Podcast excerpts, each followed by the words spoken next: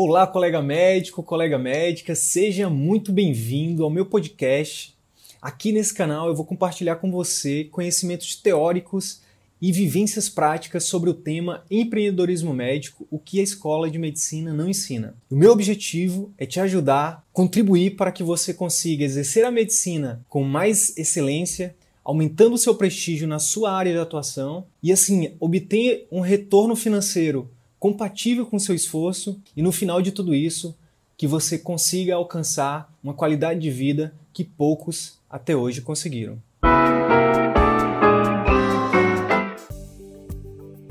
Boa noite, tudo bem? Hoje a gente está aqui começando um novo formato de live. A gente vai, pelo menos uma vez por mês, a gente vai trazer um livro, né? A gente vai trazer um livro de negócios e adaptar esse livro para a realidade do médico, né? Para o médico que está ali, é, que deseja trilhar o caminho do atendimento particular, ou o médico que já está no, no atendimento particular, mas que precisa alavancar ali os seus resultados, tá bom? Então vamos lá, pessoal. Hoje o livro é um dos livros que, para quem está começando né, a conhecer esse mundo novo né, do, do, empreendedorismo, né, de você ser dono do próprio negócio, de você né, assumir ali, as rédeas da sua vida, é um livro que ajuda bastante. Né? O nome do livro é As 16 Leis do Sucesso, de Napoleão Hill, e é um livro que foi adaptado, né? ele foi é, um, é uma versão, uma nova roupagem, foi feita pelo autor Jacob Petrie. Então, o que acontece? Eu não sei se vocês conhecem o Napoleão Hill, mas o Napoleão Hill foi um jornalista, um repórter que ele entrevistou mais de 500 pessoas é, extremamente bem-sucedidas, né? entre elas Henry Ford, é, o próprio Thomas Jefferson, Thomas Edison, desculpa, o próprio Andrew Carnegie e o Rockefeller. Esses últimos são considerados os dois homens mais ricos da história. Então, o que acontece? Depois de 20 anos de pesquisa e de, depois de entrevistar 500 pessoas extremamente bem-sucedidas, o Napoleão Hill ele, ele chegou ao que, ele, ao que o Andrew Carnegie chama de a ciência do sucesso. Ele evidenciou que essas pessoas extremamente bem-sucedidas elas tinham características e atitudes muito parecidas. E aí foi quando ele chegou na, na no best-seller, né, no grande, na grande obra da vida dele, que chama A Lei do Triunfo. Não sei se vocês já viram, mas o livro A Lei do Triunfo é dessa largura aqui. É bem, é um livro bem, bem extenso. E o que que o Jacob Petrie fez? Ele pegou a Lei do Triunfo e basicamente ele, ele fez uma nova roupagem mais resumida, né? Ele fez um resumo e mais do que isso, ele, ele colocou essas leis numa sequência que traz muita, muita praticidade. Ele fala também, ele fala, não sei se vocês sabem, mas esse livro, ele, A Lei do Triunfo, ele não é um livro novo, é um livro já que tem bastante tempo, mas o que, que o, o Jacob Petrie fez? Ele adaptou toda, todas as leis para para nossa realidade agora, para a vida moderna. Então, quais são então essas 16 leis do sucesso? E antes disso, por que, que eu escolhi esse livro para ser o primeiro é, a, a, gente começar a falar dele aqui, a inaugurar esse quadro aqui né, de livros de negócio para médicos?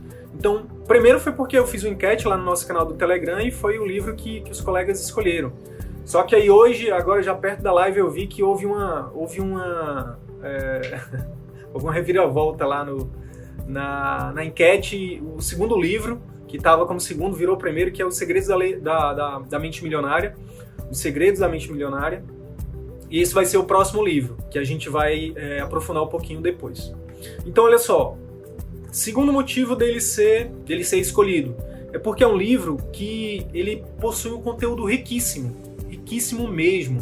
Então parece parece uma coisa simples, parece algo meio óbvio, mas se você realmente pegar esse livro e você realmente pegar cada capítulo e aplicar aquilo que está sendo dito, realmente você tem a possibilidade de mudar a sua vida. Sério mesmo, sério mesmo. Esse livro, quando eu li ele a primeira vez, eu, eu dei uma segunda passada. Ele é tão bom que eu vi ele mais de uma vez.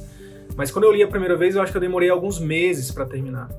Por quê? Porque é um livro tão, tão poderoso, tem tanto ensinamento lá dentro, que, que eu precisei de um tempo para digerir. Eu recomendo fortemente para quem realmente quer ter sucesso no atendimento particular, que esse seja um livro prioritário na lista de vocês.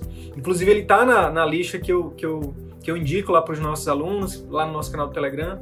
Eu criei uma lista de 20 livros que, se minha filha decidir escolher fazer medicina, seriam esses livros que eu recomendaria para ela. São livros sobre tudo, tudo que é, que é importante para você ter sucesso: vendas, marketing, gestão, comunicação. E aqui, esse livro é um livro que ele basicamente junta quase tudo isso, né? Então, na, por isso que ele é um dos primeiros aqui por isso que eu escolhi ele como um dos primeiros. Então vamos lá, como eu falei, o Napoleão Hill ele, ele se tornou uma lenda porque ele, ele conseguiu entrevistar essas pessoas e extrair né, essas leis né, dessas mentes brilhantes aí e conseguiu escrever isso e aí hoje é o grande legado né, da vida dele é essa, é essa obra. E a gente, tem o, a gente tem o privilégio de ter acesso a esse conhecimento em um único livro. Isso é, isso é maravilhoso. Então, olha só, um dos primeiros entrevistados, então, foi o, foi o Carnegie. O que, que o Carnegie. Uma das coisas que o Carnegie defendia é que o sucesso, gente, ele é treinável. O sucesso, ele é treinável. Ou seja, qualquer pessoa né, que esteja disposta a aprender e a aplicar essas 16 leis, ela pode ter sucesso. Ela, assim como Rockefeller teve, como o, é, é, o Henry Ford teve, todos nós podemos também ter. Né? Então, se a gente trouxer um pouquinho disso para o contexto médico, se a gente for pegar os grandes nomes da medicina, né? o que, que essas pessoas tinham, o que, que essas pessoas têm em comum? Já tiveram a, a, a curiosidade de, de, pesquisar essas pessoas? Eu já tive. uma, uma das pessoas que eu cito é, de vez em quando aqui é o fundador da Reddor. Quando a gente vai ver a história desses empreendedores, essas 16 leis elas sempre estão ali. Então, qual que é a ideia de hoje? A ideia de hoje é a gente aprofundar em algumas dessas, dessas leis. Obviamente, 16 leis não dá para ser aprofundada numa live como essa, tá bom?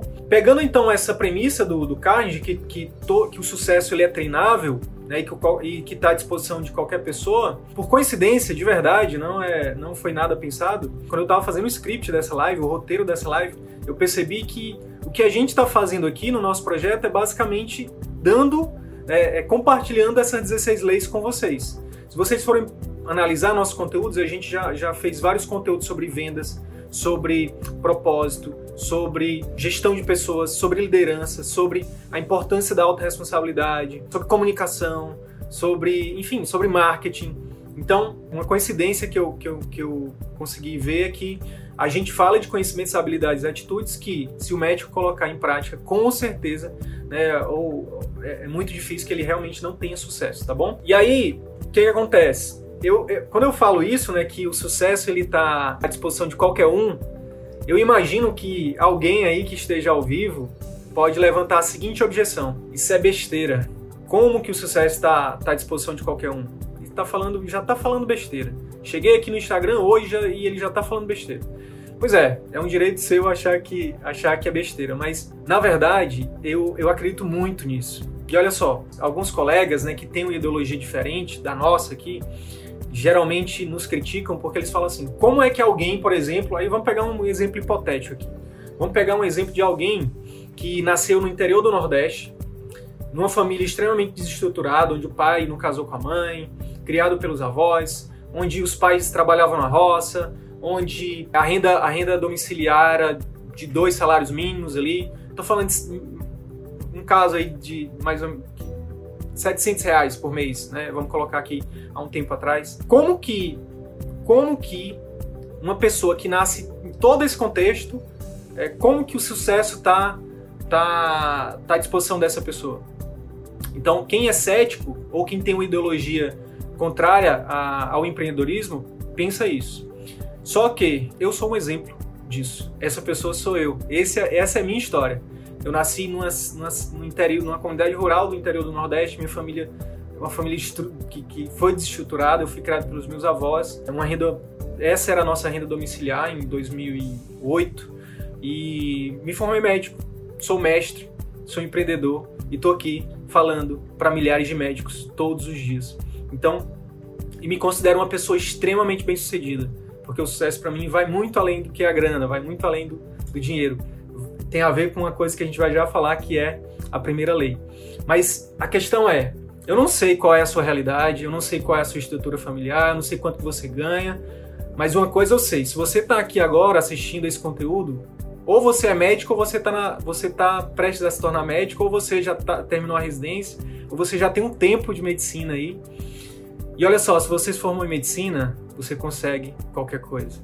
Se vocês formam em medicina, você consegue qualquer coisa. Se formar médico no Brasil, fazer uma residência médica no Brasil, é extremamente difícil. Então, só, só aí eu já considero que você é uma pessoa bem-sucedida. A questão é que, quando você abre a sua mente para as infinitas possibilidades que o universo nos, nos oferece, você pode perceber, você, se você realmente conseguir enxergar isso, você vai ver que o infinito é o limite. Então, eu me considero uma pessoa extremamente bem-sucedida, não só porque eu já galguei até hoje, mas principalmente porque eu sei, pelo que eu sei que ainda vou galgar se obviamente Deus me permitir, né, eu chegar onde realmente eu sei que eu tenho condição de chegar. Então, o sucesso realmente ele tá aí. Agora, é fácil, Sidney? Não, não é fácil. For contar a minha história aqui, dá um livro, mas é possível, né?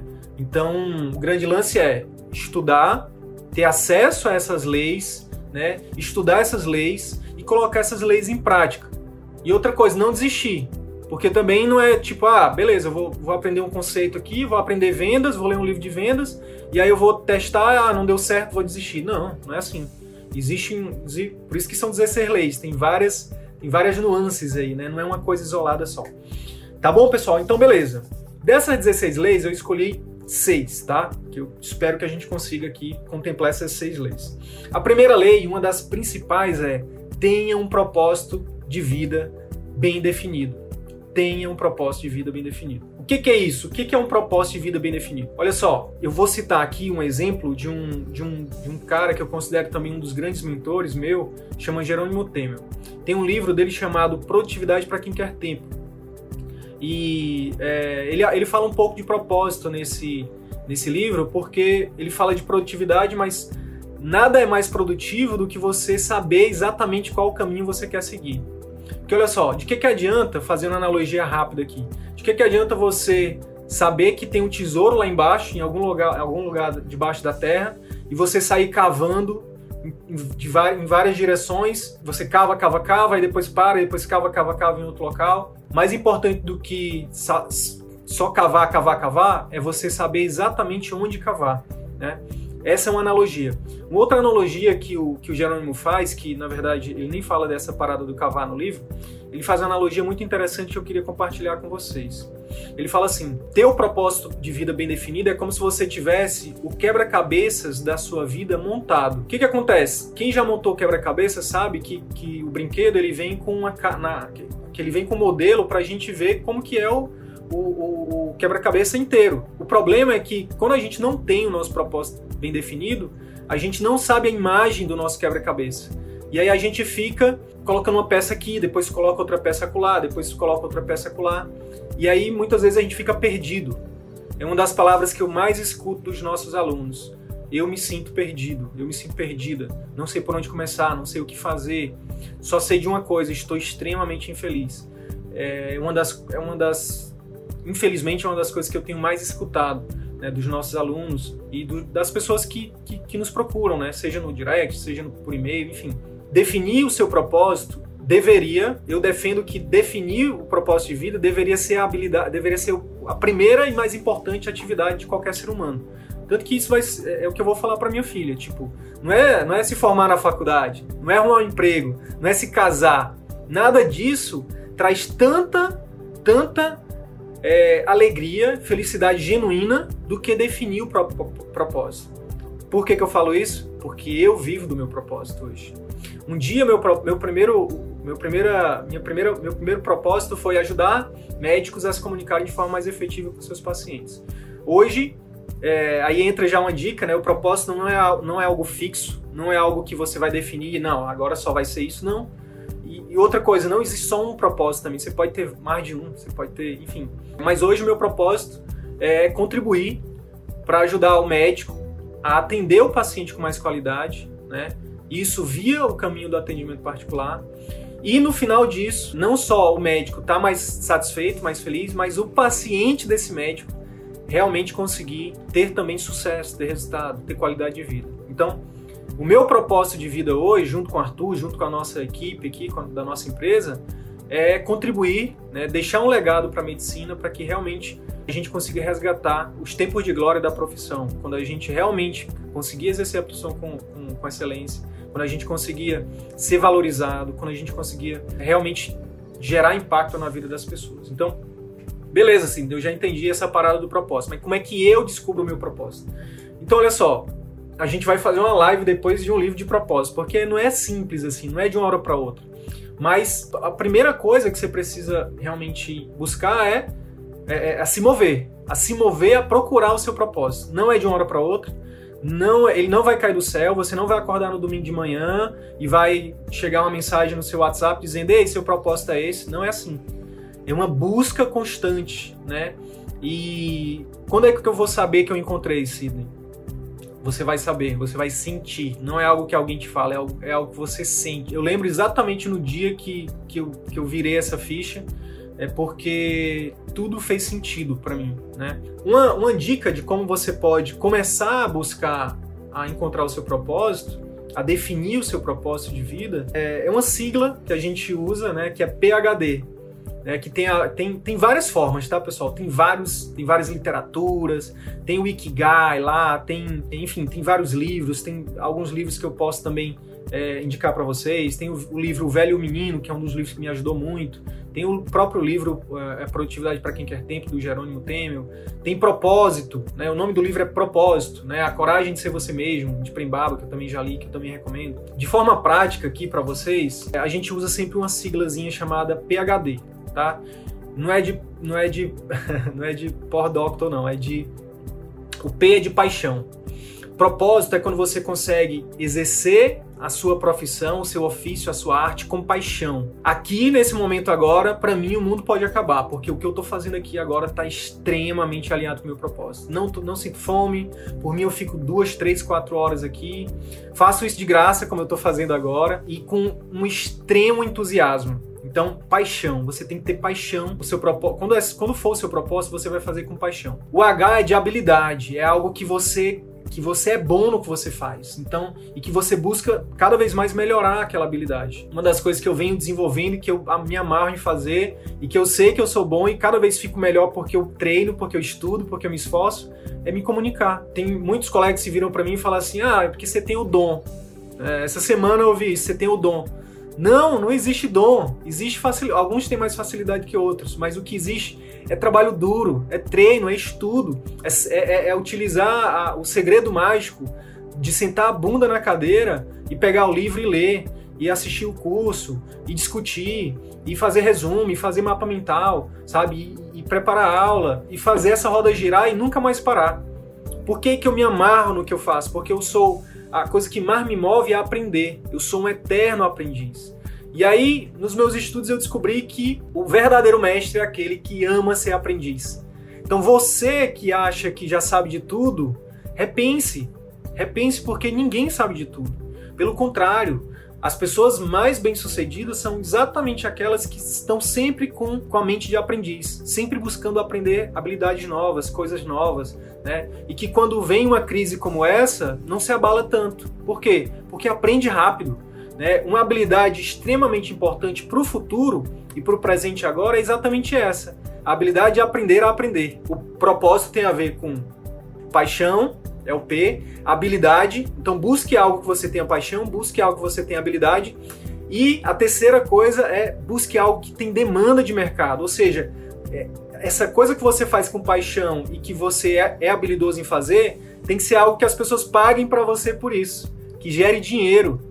Então, quando você consegue juntar essas três coisas em, uma, em um ofício, em uma arte, se apegue nisso com todas as forças da sua vida. Assim. Faça isso. Porque é isso que vai fazer sua vida valer a pena. É isso que vai fazer o seu coração disparar toda vez que você fizer isso. É isso que vai fazer seu sangue ferver. É isso que vai fazer uma descarga de adrenalina ser liberada toda vez que você fizer esse ofício. Então, é muito massa. É muito massa quando você descobre o seu propósito. E isso é basicamente a primeira lei do livro. Né? É, o Henry Ford, ele é um dos exemplos do livro, né? e, e ele é um dos exemplos exatamente por isso, porque Ele não era o mais inteligente da, da, dos amigos dele. Né? O, o, livro até cita né, uma comparação entre ele e um colega que era muito mais inteligente do que ele. Mas foi o Henry Ford que revolucionou a indústria automobilística. Por quê? Porque a partir do momento que ele, que ele traçou ali o propósito bem definido dele, né, de eu vou construir um carro, eu vou construir o um automóvel, eu vou fazer algo revolucionário, eu vou deixar um legado. Todos os dias, a mente dele, a criatividade dele, tudo o universo conspirava para que ele fizesse aquilo. E ele conseguiu fazer o automóvel. E hoje, se a gente anda de carro, é, se você que andou de carro hoje, agradeça ao Henry Ford por ter definido o propósito e ter feito é, tudo que ele fez para a gente hoje andar de carro. Sidney, o que, que isso tem a ver com a medicina? Que, como é que a gente pode trazer um exemplo de ter um qual a importância de ter um propósito bem definido na medicina? Ora, pessoal, quantos colegas vocês conhecem, ou mesmo você, não precisa responder, tá? Muitas vezes escolheu a, a, a especialidade médica ou mesmo a medicina. Eu, eu não teria escolhido a medicina se eu soubesse o que eu sei hoje. Não teria. Tanto que cada vez mais me, a minha identidade está mais voltada para educador do que para médico. Por quê? Porque eu fui seguindo o fluxo, eu fui seguindo o que me diziam para fazer. Não, medicina dá dinheiro. Eu nem sabia, nunca imaginei. Quando me falaram que o médico ganhava 10 mil reais, eu disse, aonde? Isso é mentira. Ninguém ganha 10 mil reais, não. E eu tive dificuldade de escolher a medicina, porque na época eu passei para ser oficial do Exército. E como oficial do Exército, eu sabia que eu ia ganhar 2.500 reais. Então foi difícil para mim, filho de agricultor, escolher fazer medicina, vir para Manaus onde na época que eu vim aqui fazer vestibular, duas espigas de milho era sete reais e lá no Piauí era de graça. e eu escolhi vir para Manaus. Mas se hoje, se hoje eu soubesse que eu sei, não teria escolhido medicina. Então, quantos colegas vocês conhecem que escolheram a medicina por dinheiro? Só pelo D da demanda. Quantos colegas de vocês escolhem especialidades médicas pensando só no dinheiro, na demanda, no D? O que talvez esses colegas não saibam é que o dinheiro, depois de um, dois anos, 3, 4, 5, vai, que seja 10.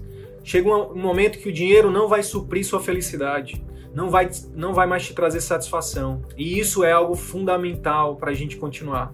Então é por isso que tem tanto médico com burnout, tem tanto médico com depressão, tem tanto o índice de suicídio aumentando, tem tanto médico é, infeliz, Ontem mesmo eu respondi um e-mail de uma, de uma colega, que é uma aluna do CVM, que falou: Sidney, eu não aguento mais atender por plano, por favor, me ajuda. Eu não aguento mais atender por plano. Se eu continuar atendendo por plano do jeito que eu tô, eu vou entrar em depressão. Quando a gente vê esse tipo de história, quando a gente vê é, colegas próximos, amigos próximos, eu tive pessoas próximas, eu passei por isso. A gente entende isso, a importância de você definir o seu propósito. Beleza, Sidney, eu, eu, eu já tenho 40 anos de medicina, eu vi que, que, beleza, faz algum sentido o que tu tá falando, mas e agora, o que é que eu faço? Gente, nunca é tarde para melhorar, que nem diria uma, uma das nossas mentorandas. O que acontece é o seguinte: enquanto houver vida, você pode mudar uma chave e, começar, e recomeçar. Todo dia é uma nova chance de recomeçar. Todos os dias você tem no, uma nova chance de recomeçar. Não estou falando de recomeçar a medicina ou a especialidade médica, não, mas de mudar mudar a sua, a sua trajetória. E eu vou dar um exemplo aqui de uma outra aluna. Tem uma das nossas alunas que ela é gineco e ela, e ela conseguiu construir o consultório dela de sucesso com a mastologia. Ela é mastologista. E ela entrou no CVM exatamente falando pra gente assim, Sidney, eu quero saber se vocês vão me ajudar a viver do meu propósito, porque o que eu quero não é mais mastologia. É legal, eu ajudo as mulheres e tudo mais, mas o que faz meu coração cantar, o que eu gosto, o que eu tenho paixão, o que eu quero ajudar a sociedade é com a medicina do esporte, é com mudança de estilo de vida. Vocês me ajudam com isso? E eu falei: sim, a gente vai te ajudar com isso. A gente com certeza vai te ajudar com isso.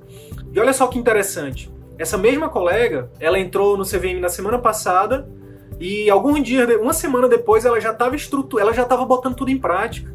Ela já está botando tudo em prática. Por quê? Quando você tem um propósito bem definido, pessoal, o universo conspira, né? Tudo conspira, né? Você acaba acelerando tudo, né? Em contrapartida, tem colegas da turma 2, a gente está na turma 4. Tem colegas da turma 2 que têm dificuldade de colocar os conhecimentos e as técnicas do CVM em prática. Por quê? Porque muitas vezes ainda não sabe qual o caminho que ele quer ou que ela quer, né? Muitas vezes está focando ali num, num, numa coisa que está pensando mais no dinheiro, na demanda. Mas não. A gente tem o propósito, ele tem, que, ele tem a ver com, com, esses, com esses três fatores, com algo que realmente tem a ver com sua paixão, com algo que você tem uma, uma habilidade muito grande, né? E com algo que realmente tem uma demanda, obviamente, para que as pessoas paguem por isso. A lei número um é propósito. Tenha um propósito bem definido. Pessoas que não têm o seu propósito bem definido, elas tendem, elas tendem a não ser gratas, elas tendem a ter problemas de relacionamento, elas tendem a não se adequar a nenhum tipo de emprego. E eu não estou falando de ninguém especificamente, não, estou falando de mim. Por todos os empregos que eu passava, eu tinha, eu não tava, eu não me identificava, não me sentia feliz, sabe? Porque é, eu vim para esse mundo para fazer o que eu estou fazendo agora, para espalhar essa mensagem, né? para ajudar outras pessoas a despertarem, como eu despertei. E quando eu trabalhava nos locais, eu era infeliz, porque não era o que me, não era o que eu vim para fazer, né? E isso acabava é, é, é extrapolando para outras áreas da minha vida, para o meu relacionamento, para as minhas amizades, enfim, para tudo. Né? E muitas vezes eu morando numa casa bacana, num apartamento bacana, de luxo, um carrão, viajando para fora do país, eu estava lá infeliz. Enquanto hoje, não ando de carrão, não tenho apartamento de luxo, o meu apartamento é da Caixa ainda, e eu estou extremamente feliz. Isso não tem a ver com a grana, tá? Tem a ver com realmente você estar tá fazendo o que você acredita que você veio fazer. Show? Lei número 2. Mente mestra. A partir do momento que você define um propósito, a segunda coisa é você criar a sua mente mestra. O que é a mente mestra? Mente mestra vem do inglês mastermind, né, que é basicamente significa o seguinte: que nós, todos nós, nós influenciamos outras pessoas. Então, tem até uma frase de Jim Rohn, se eu não me engano, que ele fala assim: você é a média das cinco pessoas que você mais convive. Se você conviver com pessoas que vivem reclamando, que vivem culpando, culpando os outros, que vivem se lamentando por tudo, a chance é que você acabe no automático se tornando uma pessoa assim. Do contrário, se você convive com pessoas que assumem responsabilidade, que gostam de aprender, que gostam de ajudar, né, que que estão dispostas a, a, a, pagar o preço para poder conquistar aquilo que querem, a chance é muito grande de você também conseguir fazer isso, de você ser influenciado por isso. Então, uma vez que você define o seu, o seu propósito bem definido, o segundo ponto é você se cercar de pessoas que te ajudem com o teu propósito, trazendo para o nosso contexto médico do atendimento particular. Então é extremamente importante na hora de recrutar as pessoas que vão trabalhar com você e para você. Então, olha só, é extremamente importante na hora de. Isso vale para quando você for fazer uma sociedade, trazer um sócio, uma sócia que tenha um propósito ali, que esteja alinhado com o seu propósito e que tenha alinhamento também com seus valores. E o propósito, basicamente, ele é uma consequência dos valores, né? Segunda coisa, trazer funcionários que estejam alinhados com o seu propósito, né? Pessoas que tenham alinhamento com aquilo que você quer. E aí a gente cita aqui, por exemplo, a secretária. Então, a gente tem alunos que são extremamente competentes, mas que a secretária, sabe, não ajuda tanto. E acaba que ali naquela mente mestra da equipe do atendimento particular, o médico acaba sendo prejudicado. Do, o contrário também é verdadeiro. Se você está ali com a sua equipe, seja, sua, seja sua secretária, seja seus, seus outros parceiros, por exemplo, de um programa de acompanhamento, seja seus colegas né, de especialidade ou de outras especialidades que estão ali dividindo o consultório com você. Se eles não tiverem alinhado com o seu propósito, isso aumenta a chance de, de você ter menos resultado. Isso eu, eu trago aqui o exemplo do CVM, por exemplo. Por que, que o CVM tem explodido tão rápido? Por que, que, o por que, que a gente tem avançado tão rápido, eu e o Arthur, com o CVM? Porque a gente tem esse, esse propósito alinhado, né? A gente tem valores alinhados.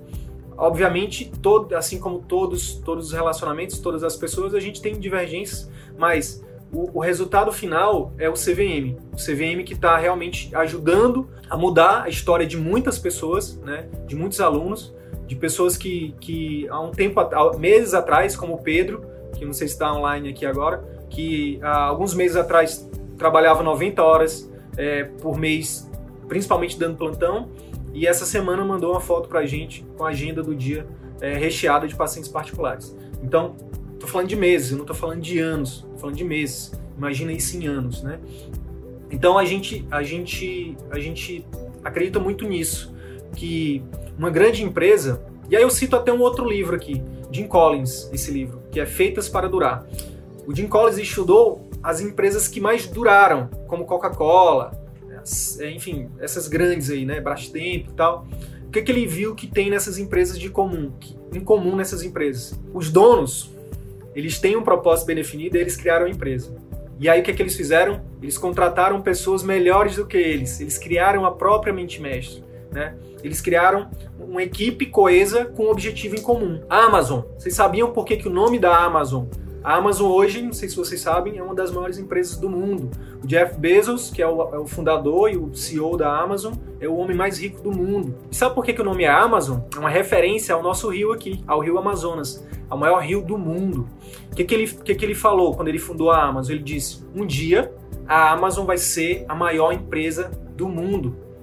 Né? Eu estou falando de 20 e poucos anos atrás. E aí o que, que ele fez? De lá até agora, ele criou a mente mestra dele. Ele, ele, ele, ele afastou pessoas que, que não ajudavam, né? Porque isso é importante também. Olha só, a gente está no momento de Covid, né?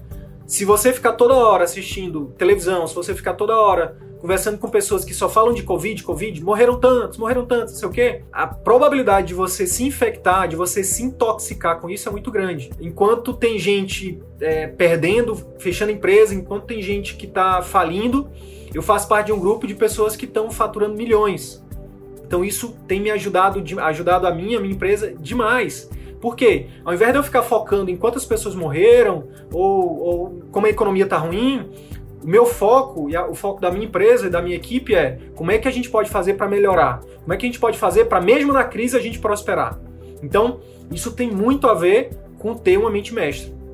Um último exemplo disso é de uma entrevista que o Henry Ford estava participando e tinha um, um, repórter que queria testar ele, né? O repórter perguntou dele lá, ele estava lançando um carro, eu acho, na época, e aí o repórter foi fazer uma, uma pergunta capciosa, né?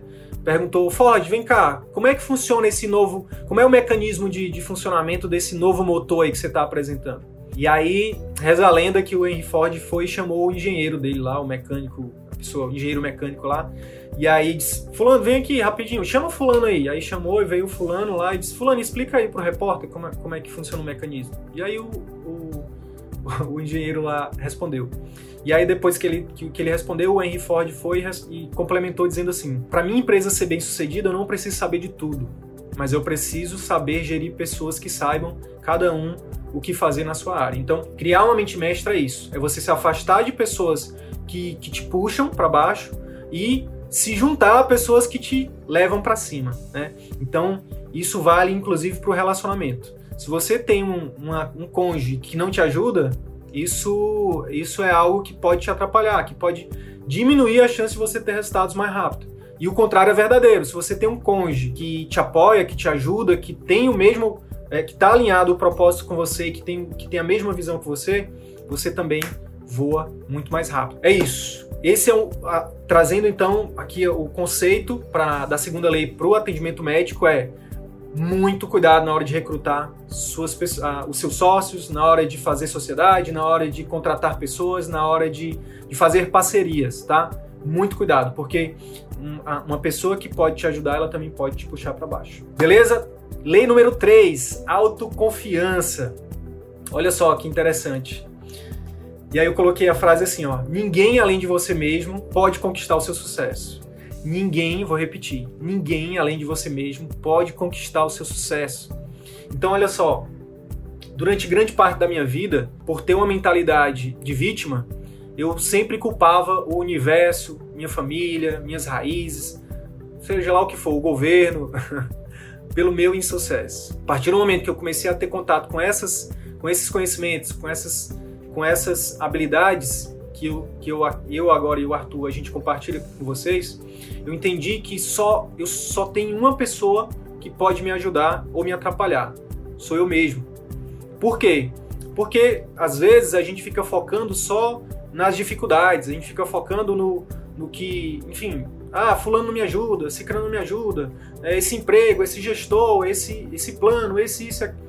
O que acontece é o seguinte, gente. Se você não está feliz, a responsabilidade é sua. Se você não está feliz no, no, seu emprego, no seu plano, você tem que tomar alguma atitude. Não estou falando aqui para você largar o seu emprego, o seu plano, seja lá o que for, não. Mas você precisa tomar uma atitude.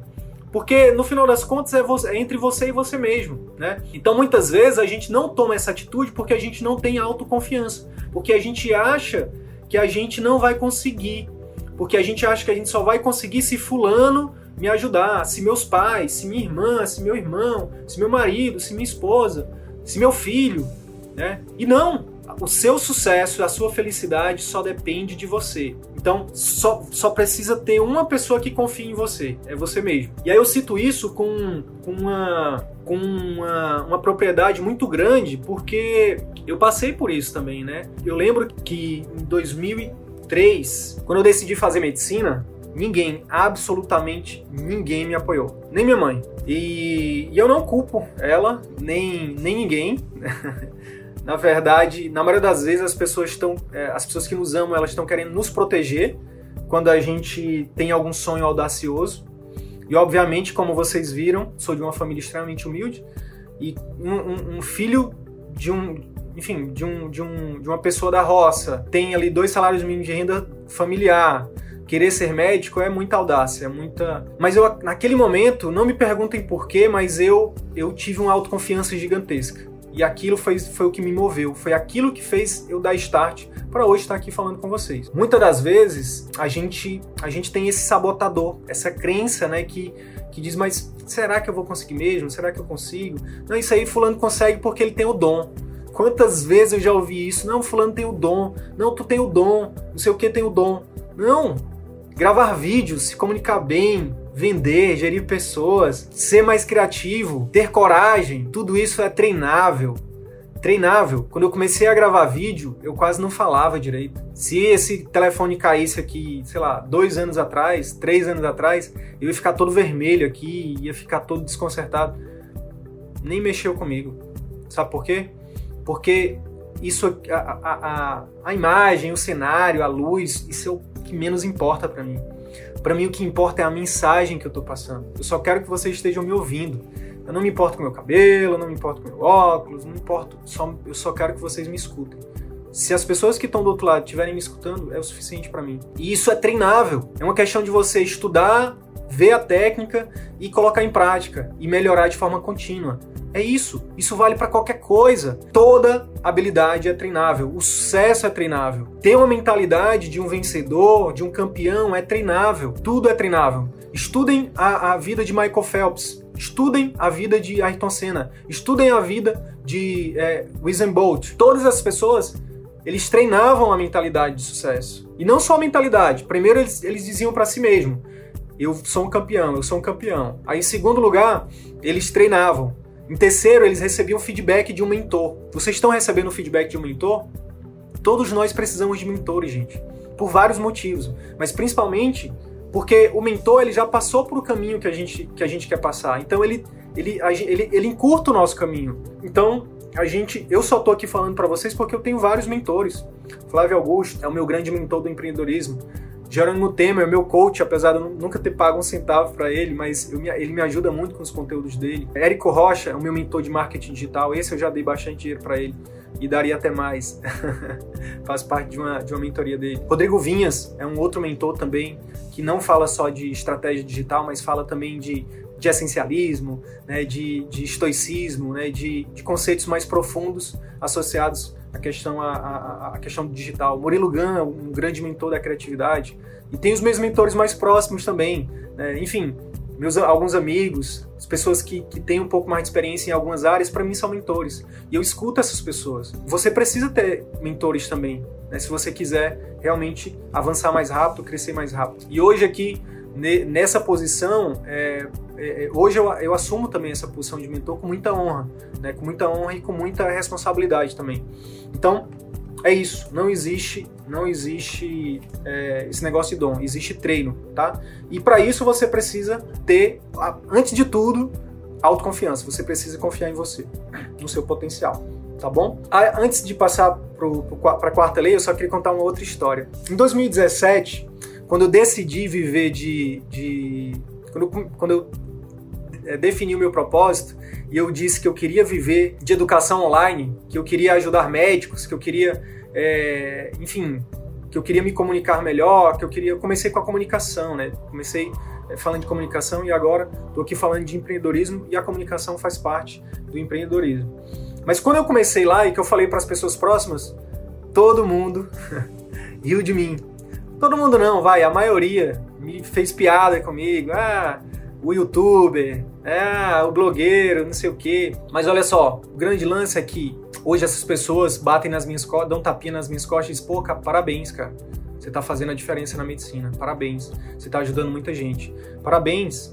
Poxa, você realmente conseguiu sair dos seus empregos que tu não gostava. Poxa, parabéns. Tua família tá, tá dando uma qualidade de vida bem melhor para tua família. Poxa, parabéns, cara. Você tá vivendo uma vida bacana. Mas é, lá no início, eu confiei em mim. As pessoas não confiavam, mas eu confiei. Na maioria das vezes, quando você quer fazer algo audacioso, ah, eu quero largar o plano e quero ir para o particular, eu quero ver de atendimentos particulares, exclusivamente. É algo audacioso. Eu quero trabalhar três dias na semana e quero folgar dois, para ficar mais tempo com a minha família, para jogar tênis, para, sei lá, fazer qualquer coisa, para não fazer nada. As pessoas vão dizer, mas como assim? Todo mundo tem que trabalhar sete dias e trabalhar 90 horas por semana. As pessoas vão dizer isso. E eu não estou falando de pessoas fora, não. Estou falando de pessoas da sua família.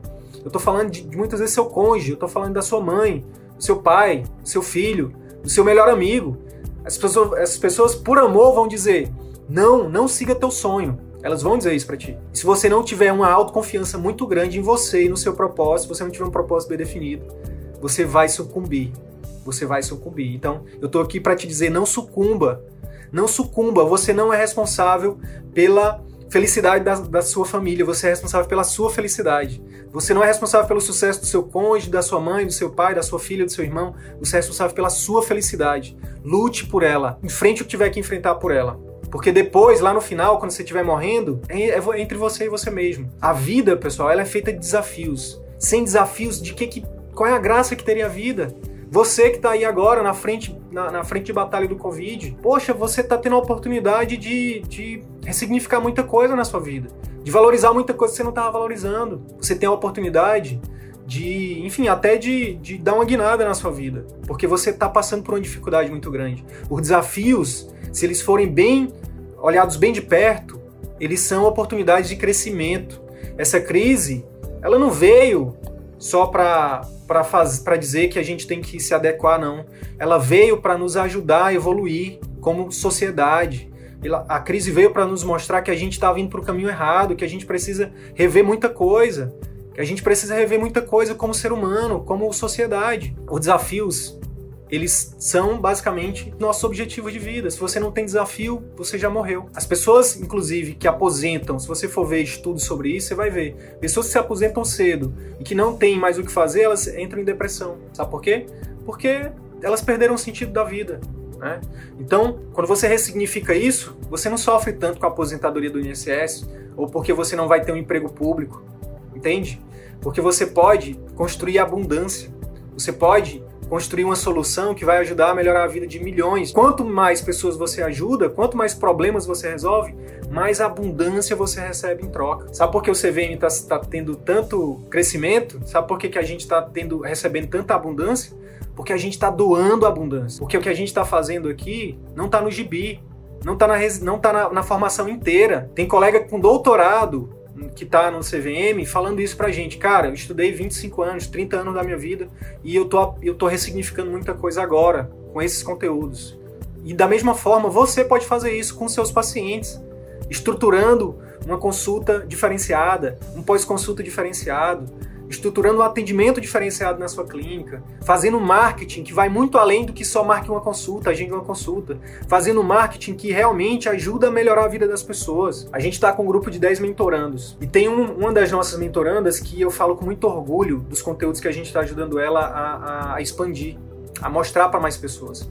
É uma pediatra que ela que ela está desenvolvendo, ela está se posicionando para ajudar mães e crianças, famílias que tem crianças com transtorno de comportamento. Imagina o quanto que essa colega vai ajudar essas famílias.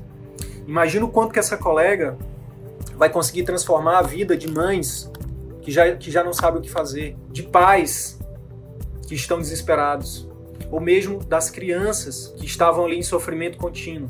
Então, ela, com certeza, se ela, se ela, se ela continuar resiliente, se ela continuar é, é, é, é, persistente, continuando na, na, na, no caminho que ela está indo, é só uma questão de tempo para ela ter sucesso. porque o que ela está fazendo, o trabalho que ela está desenvolvendo, o só o marketing dela já é algo que não existe e que por si só vai ajudar milhares de pessoas. Já tem alcançado milhares de pessoas. Isso tudo foi para falar que você precisa ter autoconfiança. Você precisa confiar em você, no seu potencial. Lei número 4. Faltam só mais três. Três ou duas? Duas? É, não, três, quatro, cinco, seis, é isso. Vamos lá. Hábito da economia, pessoal. Hábito da economia. Olha só. O livro fala o seguinte: ninguém conquista um sucesso duradouro se não desenvolver o hábito de economizar, de gastar menos do que ganha. Quantos colegas, de novo a pergunta, quantos colegas ou você mesmo, não precisa responder, se encontra numa situação de ganhar 30 mil reais por mês e gastar 35, de ter, de ter um, de, de ganhar 40, 50 mil reais por mês e ter um padrão de 60, de todo mês estar ali no cheque especial, de todo mês estar ali falando com seu gerente, de todo mês estar ali tendo que, sabe, sempre acaba dinheiro, sempre falta dinheiro, no, sempre falta mer no final do dinheiro, uma coisa assim, né? Como bem dito pelo livro, isso é um hábito, gente. É um hábito. Então, o sucesso, ele é treinável e tem a ver com hábito. Vocês aí da, da, da, mudança, de, da mudança de estilo de vida, que pregam isso para os seus pacientes, sabem disso. Não existe saúde. Como uma das nossas mentorandas fala, não existe remédio, não se compra saúde em pílulas, né? Então, se a pessoa quer ter saúde, o que, é que ela tem que fazer? Mudança de hábitos. Se alimentar bem, dormir bem, comer bem, não é isso? Fazer atividade física, cuidar dos relacionamentos, não é isso? Leitura, enfim. A economia, o dinheiro, é um hábito também. A gente pode criar o hábito de deixar de ser um gastador para se tornar um poupador. Para aí rapidinho para pensar, você é um poupador ou um gastador? Ou um poupa, uma poupadora ou uma gastadora? E aí vem uma dica prática. A dica prática é o seguinte: compra amanhã, se você não tiver. Se puder, compra hoje online, tá? Entrei na Amazon e compra um cofre. Um cofre, qualquer cofre. Pode ser de qualquer, pode ser de porcelana, pode ser de plástico, compra um cofre e começa amanhã a guardar um real por dia. Pô, Sidney, já tá falando, tá falando besteira de novo. Pois é, a questão não é que você vai ficar milionário com um real, não. A questão é que você vai criar o hábito na sua cabeça, você vai, você vai estimular sinapses nervosas para você deixar de ser um gastador de uma pessoa que, de uma pessoa que pega o dinheiro e, e, e joga o dinheiro o mais rápido possível, se livra dele, ou uma pessoa que pega o dinheiro e, peraí, deixa eu segurar aqui. Primeira coisa que eu vou fazer com ele é guardar a minha parte. Eu vou me pagar primeiro. O hábito da economia. Na medicina, gente, na medicina, a coisa que é, mu é muito comum, muito comum, colegas infelizes ganhando rios de dinheiro. Colegas infelizes andando de Audi. Colegas infelizes com, com duas coberturas, com, com, pagando duas coberturas. Por quê? Porque eles ganham muito, mas gastam muito. E aí falta uma coisa chamada tranquilidade, chamada paz. Né? Compartilhei com, com os colegas na live é, exclusiva de alunos e eu quero compartilhar aqui também. Recentemente, um colega médico entrou em contato comigo pedindo um, um, conselho sobre o que ele fazia com a grana que ele tinha recebido. E eu falei, cara, não sou a melhor pessoa para te indicar o que fazer. Mas deixa eu te fazer algumas perguntas. Tu já tem uma reserva de emergência, né? Tu já tem, tu já tá investindo na tua aposentadoria privada? Para tu não depender de INSS, não depender de serviço público, não depender de ninguém, só depender de ti mesmo. Terceira coisa, tu tem a necessidade de, de, de gastar esse dinheiro agora? O que está por trás de tudo isso muitas vezes, pessoal, é que a gente acaba tem, desenvolvendo uma mentalidade para o dinheiro. E aí entra o, o, livro, que vai ser o próximo livro para um aprofundamento maior, que é Os Segredos da Mente Milionária. Todos nós temos uma mentalidade para o dinheiro. Né? Ou a gente afasta o dinheiro ou a gente atrai o dinheiro. Quando eu tenho 10 anos de formado. Durante 6 anos de formado, eu era alguém que afastava o dinheiro.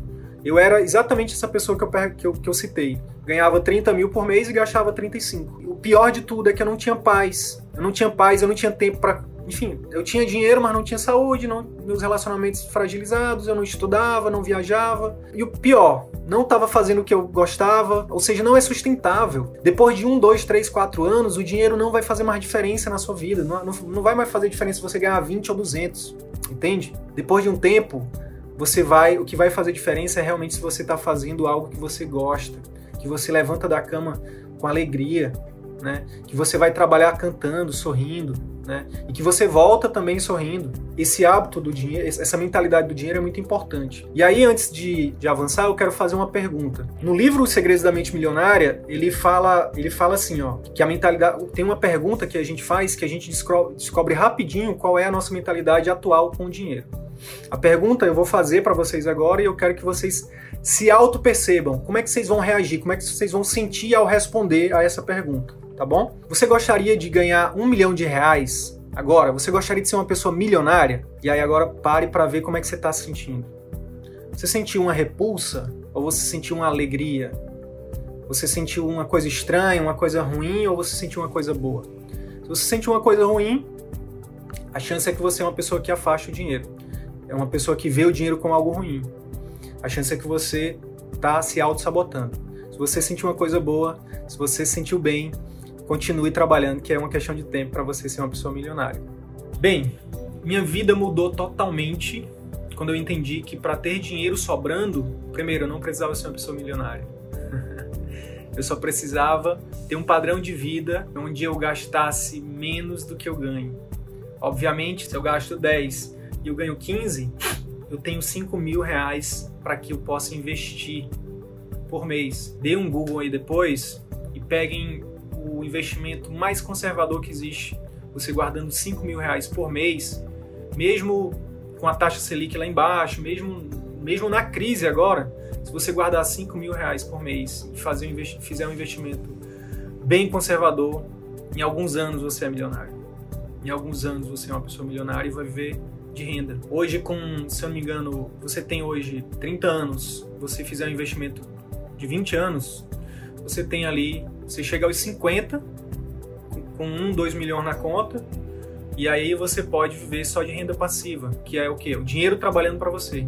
Você tem lá 2 milhões que geram, mesmo na poupança, podem gerar ali 20 mil reais por mês para você, e você vai fazer o que você quiser. Né? Só que aí é uma outra coisa também, né? O grande lance é que nos, nos venderam a ideia que a gente precisava trabalhar até 40, 50, 70 anos para poder depois se aposentar. E aí eu descobri que não precisa. Quem disse? Onde é que está escrito isso? Onde é que está escrito que a gente precisa se aposentar só aos 60? Digo mais, quem disse que eu quero me aposentar, já que eu amo o que eu faço? Entende? Percebe como muda as coisas? Hoje eu, te, eu penso muito no conceito de mini aposentadoria. Então eu trabalho árduo hoje para daqui a um ano, por exemplo, se eu quiser fazer seis meses de uma viagem sabática de autoconhecimento para a Índia, para o Nepal, seja lá para onde for, para o Nordeste, sei lá, para qualquer lugar do mundo, que eu possa ir. Que eu não espere, que eu não precise dar plantão até os 65, 70 para poder esperar cair o dinheiro na minha conta e eu poder viajar no, durante a semana. Vocês já viajaram na baixa estação? já viram que as passagens são mais baratas, já viram que as filas são menores, é muito melhor. As pessoas milionárias, as pessoas ricas, elas não, elas não viajam nas férias. Só viaja nas férias quem trabalha de segunda a sexta.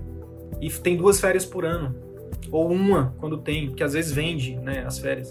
A riqueza tá aqui, gente riqueza está na mentalidade, tá? E aí, quando você tem essa diferença, você pode investir, juros sobre juros, é um, é um poder muito grande. Mas, a meu ver, a, o maior, a melhor forma de investir é tendo o seu próprio negócio. Porque, beleza, mesmo eu tô, eu tô aqui advogando que se você fizer um investimento de 5 mil reais por mês, por 20 anos você é milionário, mas se você aprender a empreender, a ser dono do seu próprio negócio, a montar o seu consultório particular e de repente, por que não montar um sistema ali que possa até funcionar sem você, que é uma das coisas que a gente defende, por que não você ter esses 2 milhões ao invés de em 20 anos em 5 ou em 10? Entende? E dependendo do seu objetivo de vida, você não precisa, sabe, ter um milhão na conta para poder para poder usufruir de tudo isso. Então, é uma das coisas que o livro Segredamente Milionária fala. Quem diz que você só precisa aproveitar quando você estiver lá na sua velhice? Uma das coisas que ele, que ele recomenda é que a gente tenha o pote da diversão, que ao invés que, que 10% da nossa renda a gente invista mensalmente em diversão. Então, por exemplo, recentemente, recentemente não, acho que ano passado a gente foi em Miami, em Orlando, e eu sou louco por carro.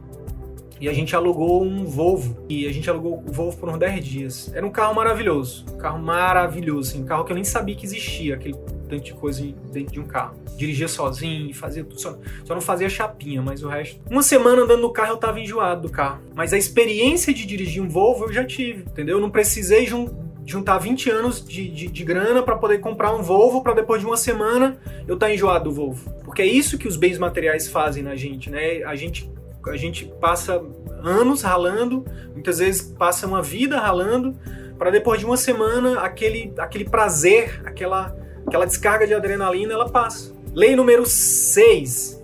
Eu pulei a 5, mas é de propósito, tá? Lei número 6. Imaginação.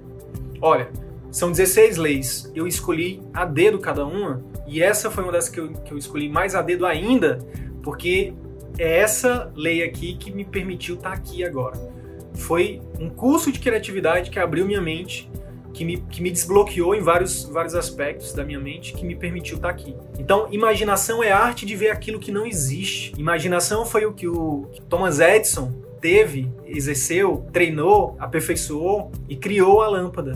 E não só a lâmpada, mas a energia elétrica. Né? Às vezes a gente fica só lembrando da lâmpada, da lâmpada. A publicidade dele é muito voltada para a lâmpada, mas a energia elétrica foi ele também.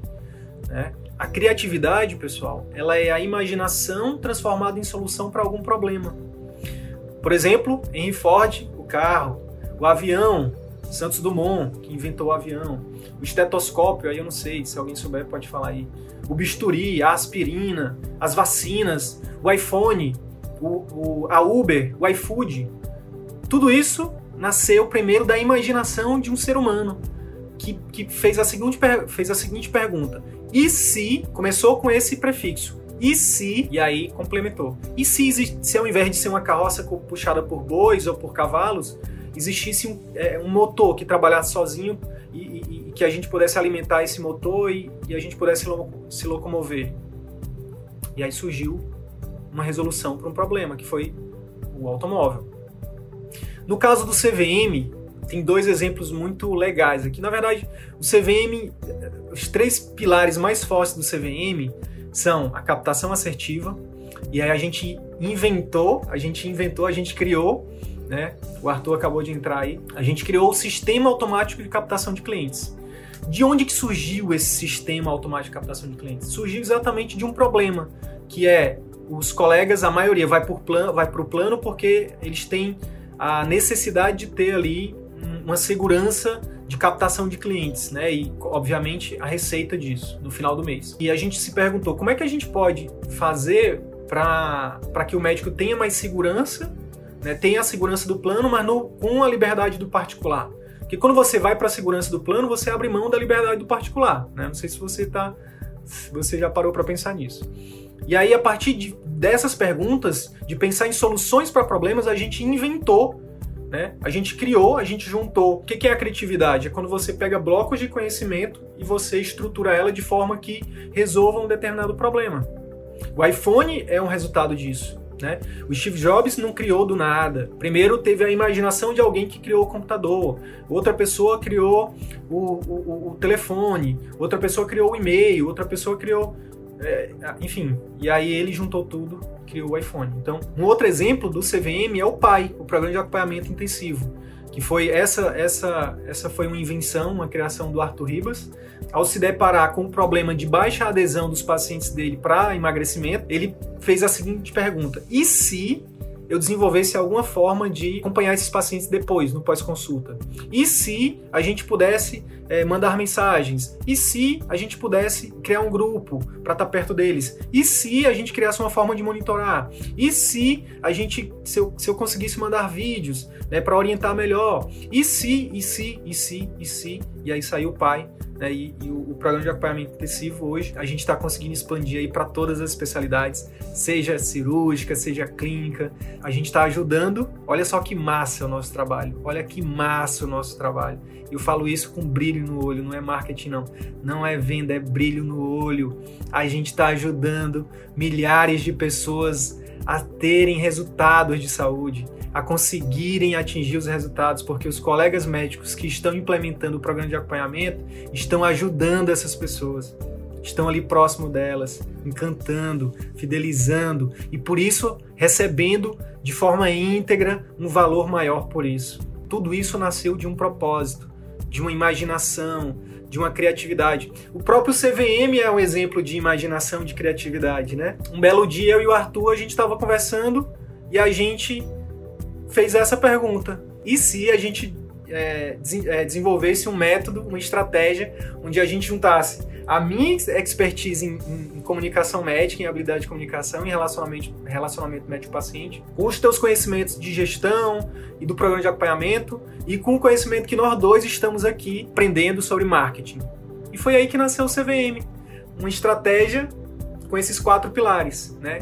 onde a gente uh, ajuda os médicos né, a, a, a, captar, encantar e fidelizar clientes.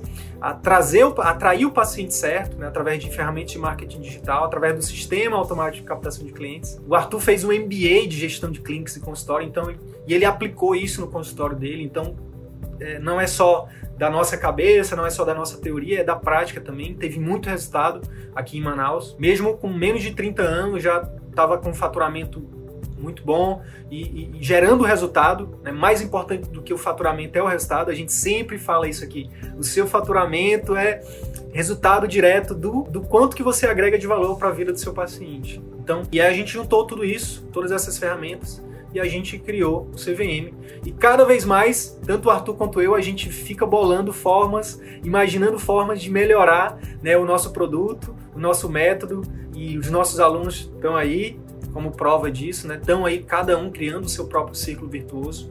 E é isso. Então, a imaginação é algo fundamental para você que quer ter sucesso no atendimento particular, para você que quer empreender na medicina. É fundamental. Por quê? Ora, se a criatividade é a imaginação aplicada para resolver problemas, ora, quer, quer um lugar com mais problemas do que a medicina? Entende? A pessoa que está desenvolvendo, a pessoa que desenvolveu a vacina agora do Covid, a empresa, seja lá quem for, vai ser uma empresa bilionária, porque vai resolver um problema de bilhões de pessoas. As pessoas que estão desenvolvendo, sei lá, EPIs estão ficando milionárias. Por quê? Porque ajuda a melhorar, a, a, a, salvar milhões de vidas. Entende? Então, se você quer ser milionário ou, ou quer sei lá, ter um faturamento alto, você tem que imaginar como que você pode ajudar milhares de pessoas. Quer ganhar milhares de reais? Como você vai ajudar milhares de pessoas? Essa é a pergunta. Obviamente, tudo relacionado com o seu propósito. Show? Tá bom, pessoal? Lei número 5. E por, eu explico por que eu inverti a 6 com a 5. A lei, a lei número 5 é a seguinte: iniciativa e liderança. Então, olha só, eu falei que a lei 1 um é ter um propósito bem definido. Lei 2, mente mestra, cria uma equipe pra, com, pra, alinhada com seu propósito, que isso vai ajudar você a ter resultado, né? Vamos, vamos, pegar, vamos pegar o propósito aqui, o exemplo de propósito como atendimento particular. Eu, meu propósito, vamos supor que o propósito de vocês seja ter um consultório, uma clínica de atendimentos particulares, somente de atendimentos particulares. A mente mestra é criar uma equipe, uma equipe que te ajude com isso. Terceira lei, autoconfiança. Você precisa confiar em você. Você precisa confiar que você é capaz de fazer isso. E eu sei que dá medo, né? Eu sei que dá medo. Mas a gente tem que ir com medo mesmo. Lei número 4, lei da economia. Quer ter um consultório, quer ter uma clínica particular, você tem que aprender a lidar com dinheiro, meu amigo, minha amiga. Porque senão não é sustentável, tá? Lei número 6, imaginação. Você precisa pensar em formas novas para resolver problemas antigos ou problemas novos, né? A gente está aí com Covid exatamente para nos lembrar disso não existe estabilidade. A gente precisa estar sempre pensando em novas soluções para resolver problemas antigos e problemas novos. Então a imaginação aliada à criatividade te ajuda com isso, tá? E essa é uma das leis do, do livro As 16 Leis do Sucesso. E aí a gente combina com a lei 5. Então você não adianta você ter tudo isso se você não tiver iniciativa e liderança. O que, que é isso? se você não aplicar, gente. Tem gente que até entra no nosso curso, mas que fica só nas aulas, que vê as aulas e que fica por ali mesmo. Ah, não sei não, não sei se, sei lá, acho que não vai funcionar não, acho que não. Ou seja, não, não bota em prática. Se não botar em prática, não vai ter resultado, não vai ter, não vai ter melhora, né? Uma outra lei do livro é aprenda com cada fracasso. Não existe fracasso, existe um erro que te, que te ensina algo, né? O, o Thomas o Thomas Edison ele não errou mil vezes, foram mil vezes, é, foram mil formas diferentes de acertar até chegar, precisa ser, precisa ter iniciativa para colocar em prática. Precisa ter liderança. Você precisa assumir o leme desse barco. O consultório é seu, o sonho é seu, o propósito é seu, o atendimento é seu. Aí perguntam pra gente, Sidney, será que é melhor perguntaram na live, né, nossos alunos? Será que é melhor contratar alguém para fechar a venda? A gente vai, a gente vai até no momento de, aí quando for falar de dinheiro, passa para alguém que vai oferecer lá para fechar a venda e a gente fala: "Não, a gente não defende isso. Você pode até fazer isso no momento de transição ou, ou por enquanto, sei lá, mas o paciente, ele tá linkado com você, você é o líder. Tudo vai ser linkado com você. Se é melhor botar o nome, o meu nome é o nome da empresa. Bota o seu nome, bota o seu nome. Se é o seu sonho, se é algo que você quer para sempre, para ser sempre seu, mesmo depois que você que você vai embora, pode ficar aí para seus filhos, para seus netos, seja lá quem for. Ou então, se você vender para alguém, a pessoa muda o nome, mas bota lá, consultório doutor, doutora fulana, clínica doutora fulana. Entendeu? Porque pessoas se conectam com pessoas. É você, é com você que as pessoas vão se conectar. A gente tá. E aí, uma outra pessoa no direct perguntou, no, respondeu a caixinha de perguntas esses dias. Como é que eu faço para aparecer para as pessoas, né? E tal? Como é que eu faço fazer marketing? E aí eu coloquei lá a foto da evolução do marketing. O marketing mudou. O marketing agora, o marketing é o 4.0. O marketing 1.0 era aquele marketing que a gente aparecia e dizia: opa, tô aqui para te vender um curso, chama CVM. Eu quero que você clique aqui no botão aqui abaixo, é um curso maravilhoso e vai mudar a tua vida. Clique aqui abaixo. As, as vagas vão ser limitadas e vai estar aberto por pouco tempo. Era assim que o marketing funcionava antes. Agora não. As pessoas querem se conectar com você. Pessoas querem saber quem é o Sidney, quem é o Arthur, né? qual é o propósito dessa empresa, enfim, qual a história desse, desses dois médicos aí, desses dois garotos. As pessoas se conectam com pessoas. Então, você, você a gente precisa evoluir para isso. O seu marketing precisa ser mais personalizado, mais humano, né? Não só o marketing, obviamente, né? Mas a questão é que tudo está linkado com você. Então, você precisa aprender liderança. Mas eu não sei liderar nem lá em casa, assim. Lá em, até lá em casa, quem manda é a patroa, quem manda é o marido. Pois é, mais um motivo para você aprender liderança. Porque se você for parar para pensar, seu casamento é uma empresa, sua vida é uma empresa, seu consultório é uma empresa. E você é o, é o, é o CEO. Você é quem, quem tem que assumir essa responsabilidade. É isso. Acho que por hoje já foi. Só para finalizar, são 16 leis do sucesso. Eu recomendo demais que vocês leiam esse livro. Eu recomendo que, que vocês leiam ele com calma. É um livro para ser digerido, não é lido, não é engolido tá? É um livro para ser para ser rabiscado, é um livro para ser discutido, é um livro para ser é, uma, uma, das técnicas que eu aprendi com com o Murilo da, da criatividade é que a melhor forma da gente aprender algo é ensinando para alguém. Então lê o capítulo lá de mente mestra, chega para o marido, chega para a esposa, chega para o filho, vem aqui, deixa eu te ensinar uma coisa. Vou te ensinar hoje o, o conceito de mente mestra. É o seguinte, e aí explica para alguém, ensina para alguém. Ou então faz um conteúdo. Enfim, grava um vídeo, não sei. Uma coisa extremamente importante desse livro é que todas essas 16 leis, elas têm uma sinergia entre si. Quando você começa a poupar dinheiro, você e você e aí você isso te ajuda, por exemplo, a ter grana para contratar pessoas. E aí isso te ajuda a, a, exercitar a liderança, que isso te ajuda a criar a mente mestre, que isso te ajuda a definir o teu propósito, que isso te ajuda. No livro, na verdade, ele bota essa sequência, né? Sequência aqui, mais ou menos, que eu segui aqui das seis primeiras. Mas a questão é que quando você começa uma, fica mais fácil de fazer as outras. Elas são interconectadas, né? Talvez alguém, alguém que esteja vendo esse vídeo aí possa já tenha ouvido falar do hábito angular, né?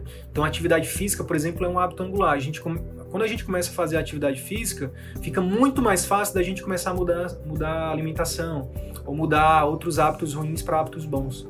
Aqui é a mesma coisa. Quando você começa a estudar finanças, que foi uma das primeiras habilidades que eu comecei a estudar, uma das primeiras leis que do livro aqui que eu comecei a estudar, é, ficou mais fácil depois para estudar criatividade, produtividade, enfim, comunicação, gestão, tudo. Então, elas são interconectadas e, e, e, e todas juntas é, vão te ajudar a ter sucesso no atendimento particular ou em qualquer outro empreendimento que você for investir.